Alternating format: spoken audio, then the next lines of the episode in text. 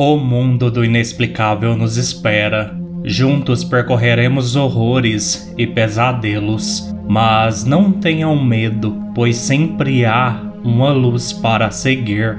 Aqui é o Tiago Lucarini, este é o Cigaluz e sejam todos muito bem-vindos a mais um episódio do podcast. E lembrando que se você tiver um relato e quiser me enviar, mande para o e-mail cigaluzpodcast@gmail.com que a sua história estará sendo contada e considere tornar-se um apoiador do Cigaluz. Entre no site apoia.se barra Podcast ou apoie este projeto pela opção Pix, que é o próprio e-mail do Cigaluz. A sua ajuda fará toda a diferença para o podcast. E hoje, iluminados, feriado de 7 de setembro, é dia de relatos de fóruns internacionais. Então, vamos ao episódio. Relato 1 Encontro com uma sombra. Meu primeiro encontro aconteceu quando eu tinha entre 13 e 14 anos de idade. Tenho 20 agora Tínhamos acabado de nos mudar para a casa dos meus avós numa aldeia próxima a Dakovo, Croácia, e sempre tive a sensação de que estava sendo observada. A cozinha de verão é muito comum na Eslovânia e é separada do resto da casa, e você tem que atravessar o quintal para chegar à casa. Eu estava sozinha na cozinha ouvindo rádio e desenhando alguma coisa. Já estava ficando tarde e resolvi ir assistir TV e depois dormir porque tinha aula na manhã seguinte. Peguei minha gata e atravessei. Assim que abri a porta, pude sentir que algo estava parado ao meu lado direito me observando. Minha gata começou a fazer um barulho estranho e me arranhar até que eu a soltei. Ela correu tão rápido, eu nunca a vi agindo tão estranho. Então olhei para a minha direita e pude ver uma sombra negra como a figura de um homem olhando para mim. Eu não conseguia ver o seu rosto, mas podia sentir. Então eu congelei por alguns minutos enquanto olhávamos um para o outro. Eu podia sentir o frio descendo pelas minhas costas. De alguma forma consegui quebrar essa paralisia e correr e acender as luzes do meu quintal, e ele se foi. Fiquei olhando pela janela por um tempo, tentando descobrir o que era isso ou quem. Naquela noite não consegui dormir ou relaxar de forma alguma. O segundo encontro aconteceu alguns meses depois. Eu estava no quarto novamente ouvindo música. Costumava dormir com música e lendo. A única fonte de luz vinha do meu aparelho de som e era azulada. Sempre gostei assim. Meu pai estava na sala de estar no computador. Minha irmã estava no dormitório em Osijek e todos os outros já estavam dormindo. Era por volta da meia-noite e eu estava com sono, então decidi deixar o livro de lado e dormir. Quando fechei o livro e me virei para colocá-lo na mesa, lá estava ele novamente. Ele estava parado ao lado da minha cama mais uma vez, olhando para mim. Eu sentia frio, não conseguia me mover ou gritar, eu podia ouvi-lo respirando. Ele estava se aproximando e de alguma forma eu pude me mover. Eu estiquei meu braço e acendi a lâmpada da mesa de cabeceira e ele ou aquilo se foi. Sentei-me na cama por alguns segundos e depois fui para a sala de estar. Desde aquele dia eu dormo lá. No dia seguinte, perguntei à minha mãe sobre as suas experiências com fantasmas e como me livrar deles. Ela me disse que eu tenho que libertá-lo, dizendo a ele para ir. Eu tenho isso em mente desde então e espero que resolva. Relato 2 Túnica Branca No verão de 2008, minha família e eu fizemos uma viagem à Croácia para visitar nossa outra família. Minha família na Croácia mora perto da capital, Zagreb. Quando nossa família recebeu os quartos, meu irmão mais velho e eu ficamos no primeiro andar. Bem, durante a primeira semana, ouvimos barulhos estranhos como passos e coisas sendo movidas, mas estávamos com muito medo de investigar e ninguém mais ouviu essas coisas porque todo mundo estava dormindo no segundo andar. Enfim, na noite de sábado da segunda semana, meu irmão mais novo e eu dividíamos o quarto com nossos primos, que também estavam de visita. Era por volta das 11 horas e meu irmão mais novo e meu primo não paravam de entrar e sair da sala. Então finalmente disse-lhes para irem para a cama. Então meu irmão mais novo foi para o seu lugar no colchão, no chão, mas meu primo apenas ficou do lado de fora da porta e olhou para o corredor escuro como breu, como se tivesse visto algo. Mas eu não disse nada. Então, finalmente ele desistiu e foi para o seu lugar no chão. E no momento exato em que ele se virou, uma figura enorme passou e parou na porta e olhou para a sala. Eu não era o único acordado mas fui o único que viu. Então, enquanto eu olhava de volta para a figura, ela começou a andar em minha direção como se uma de suas pernas estivesse machucada. Ele estava vestindo uma longa túnica branca e eu sabia que era um fantasma porque era capaz de ver através dele e ver o vaso que estava posicionado diretamente atrás dele. Meu coração batia tão forte que parecia ser a única coisa que eu podia ouvir ou sentir. Então ele veio bem ao lado da minha cama e ficou a cerca de um palmo de distância de mim, apenas olhando para mim por alguns minutos. Finalmente, ele começou a se curvar e se inclinou sobre mim, e tudo parecia em câmera lenta e estava literalmente a 30 centímetros do meu rosto, e no entanto, eu só conseguia ver uma sombra. Eu rapidamente me virei para a parede e fechei os olhos o mais forte que pude e comecei a orar. E depois que terminei de dizer o Pai Nosso, pensei que tinha sumido, mas meus olhos ainda estavam fechados e de repente eu senti uma mão incrivelmente fria tocar o meu ombro. E acho que fiquei com tanto medo que desmaiei, porque a próxima coisa que me lembro foi da minha mãe me acordando para o café da manhã na manhã seguinte. Durante o café da manhã, perguntei ao meu primo se ele viu alguma coisa no corredor antes de ir para a cama, e ele disse: Sim, pensei ter visto uma mulher idosa em vestes brancas, então imaginei que fosse a vovó. Aquilo me arrepiou por inteiro.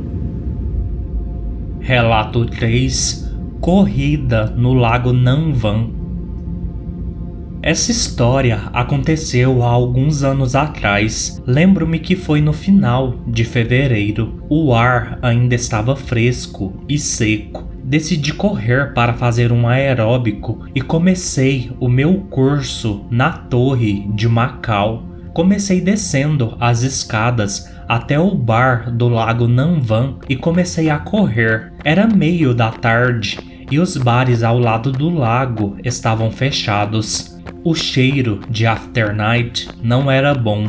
Rapidamente me afastei daqueles bares e fui para a rua. Uma senhora me parou e perguntou se eu tinha visto o chapéu dela descendo as escadas ontem à noite. Eu respondi que não, já que eu nem estava lá ontem à noite. A velha senhora curvou-se em agradecimento e foi embora.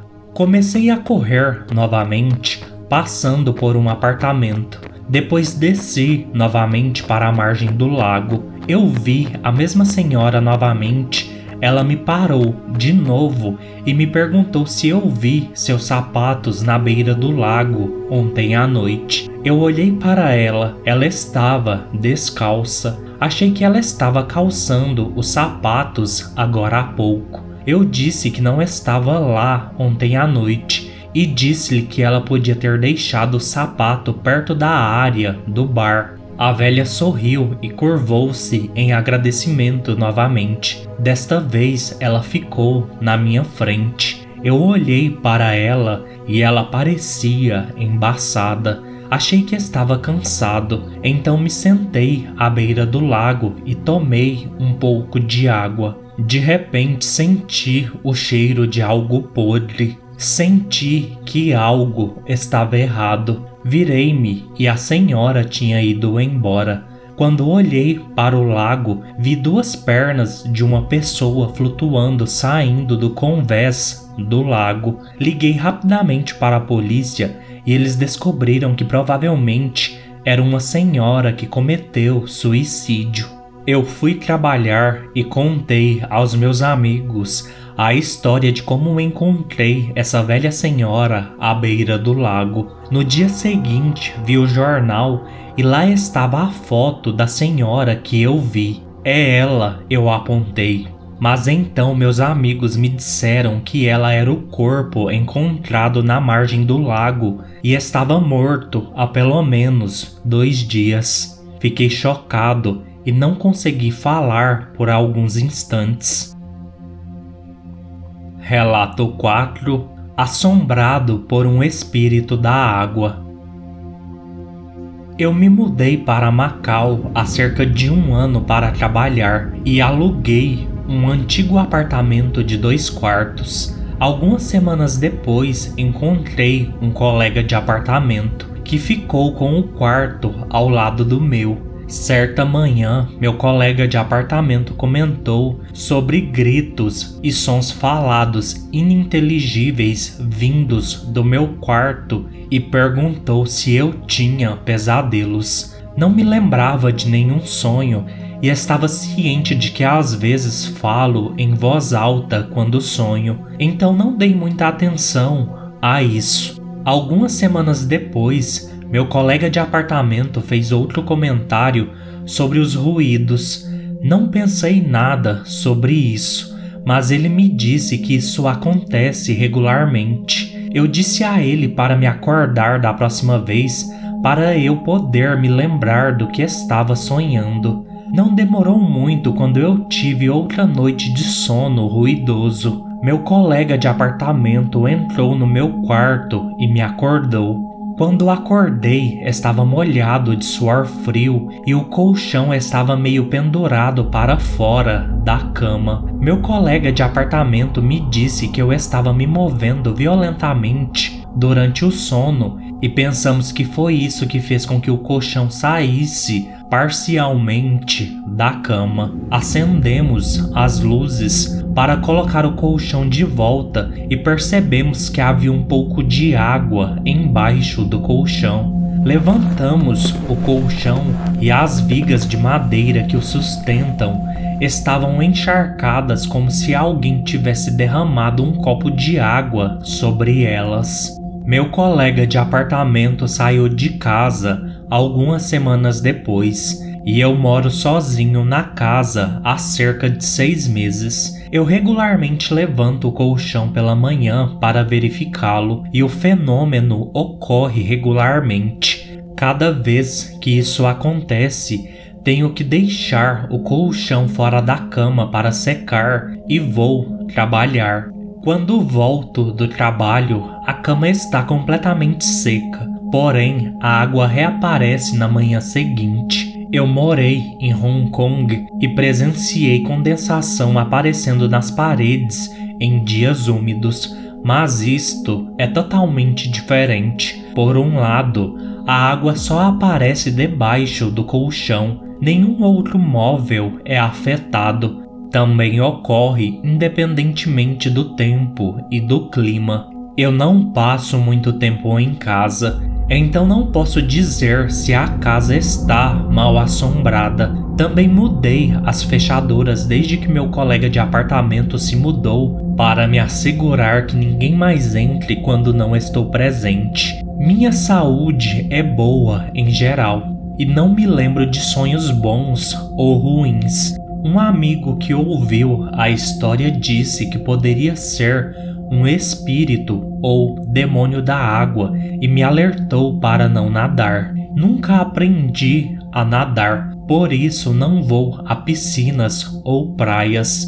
De verdade, não sei o que pensar. Relato 5 A Caminhada dos Mortos O meu pai me contou essa história uma vez.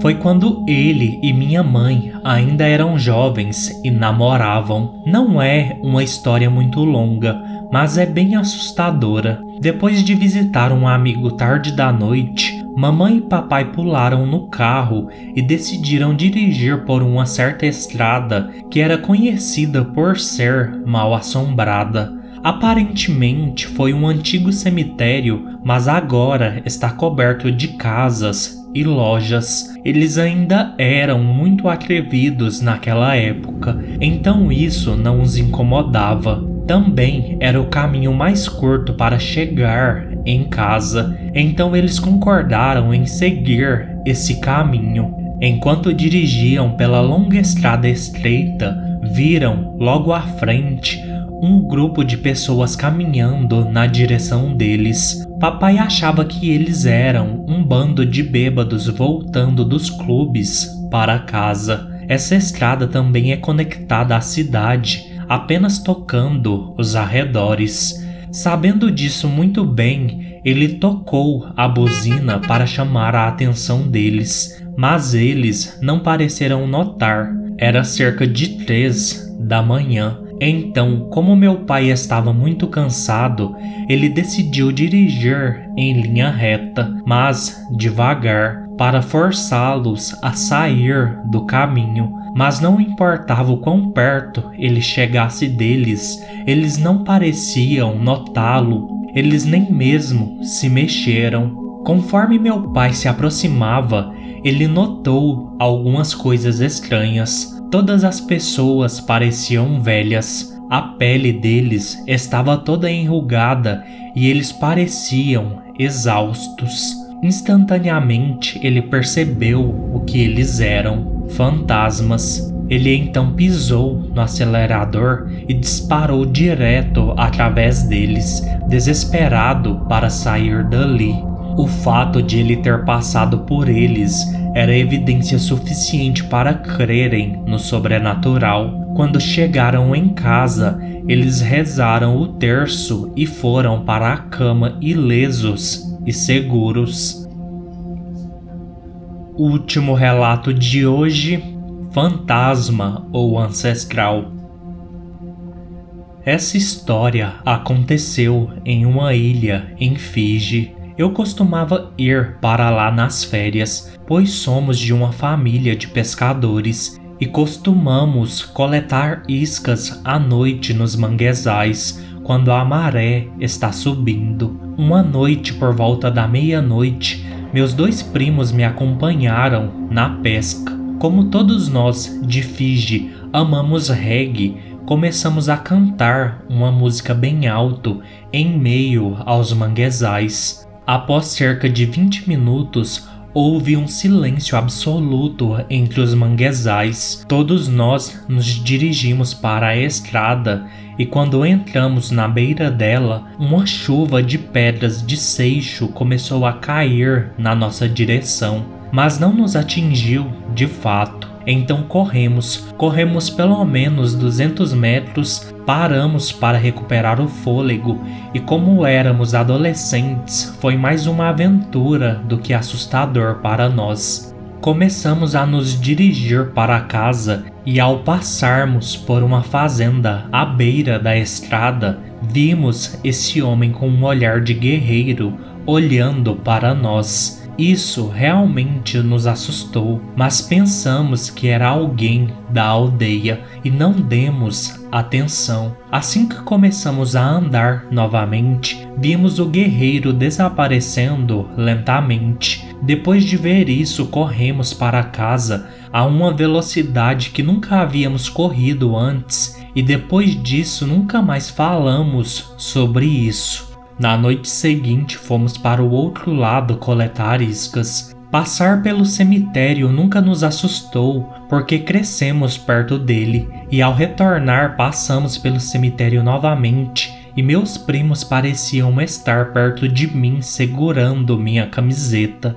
Não me importei porque estávamos sempre brincando. Assim que passamos pelo cemitério, meus dois primos suspiraram de alívio e, ao questioná-los, eles me disseram que viram o mesmo guerreiro novamente. Mas desta vez com uma lança, eles ficaram assustados novamente com a sua aparição. Perguntei por que eles seguraram minha camiseta e me disseram que eu era um velocista de 100 metros e que sairia correndo e os deixaria para trás. Depois da noite esquisita, todos nós voltamos para casa e quando fomos para a cama, senti como se alguém estivesse me olhando das árvores. Parecia uma sombra e gradualmente desapareceu. Agora, sempre que estou em minha casa na ilha, sinto que alguém está me observando da árvore ao lado da minha janela.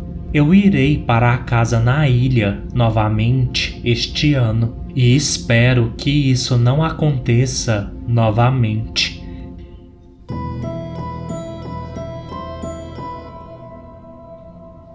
Bem, iluminados, este foi o episódio de hoje. Espero que tenham gostado. Peço, como sempre, que curtam, comentem, compartilhem e sigam o podcast nos seus agregadores de preferência, especialmente no Spotify. Venha fazer parte do Cigaluz, me enviando seus relatos. Um bom feriado para vocês. No mais, fiquem todos bem e sigam a luz.